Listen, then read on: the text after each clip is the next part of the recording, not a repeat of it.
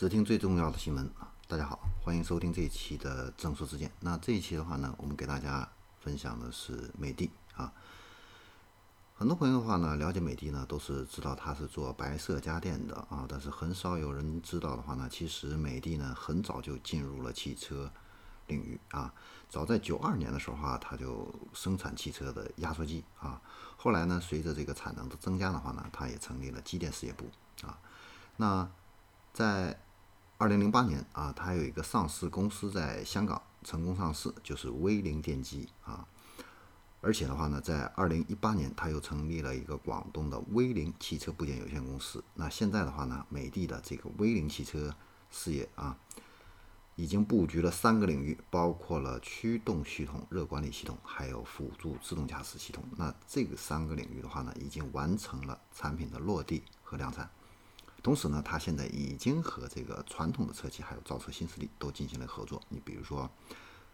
东风汽车啊、高和汽车，还有威马等等啊。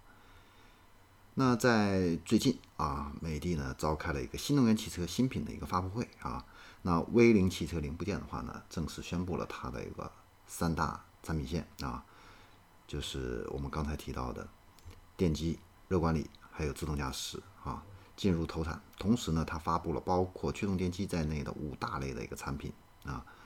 包括有驱动电机、电动压缩机、电子水泵、电子油泵，还有 ESP 电子助力转向的这样的一个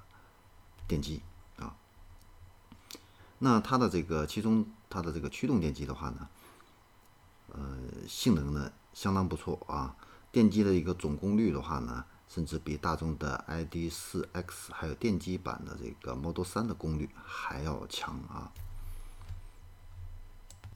那有的朋友可能问了啊，那美的的话呢，既然已经做了这么多年的一个布局，那他都没有想过做自己的这样的一个汽车品牌呢？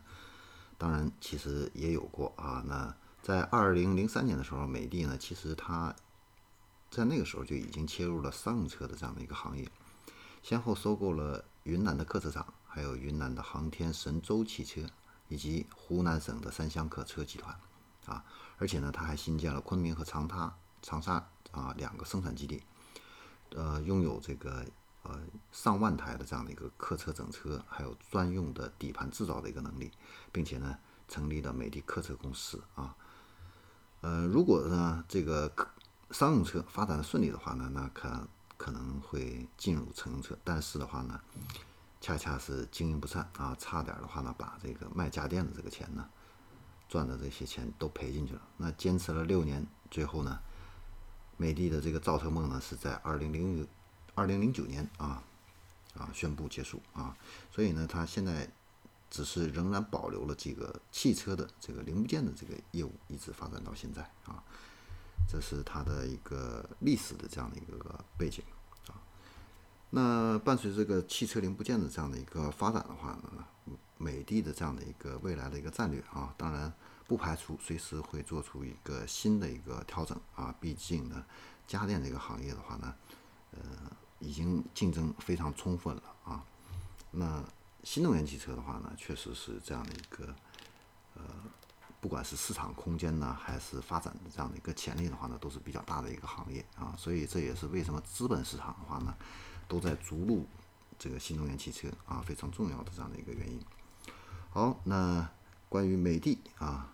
在汽车行业的这样的一些最新的进展情况的话呢，我们就给大家分享到这里，我们下期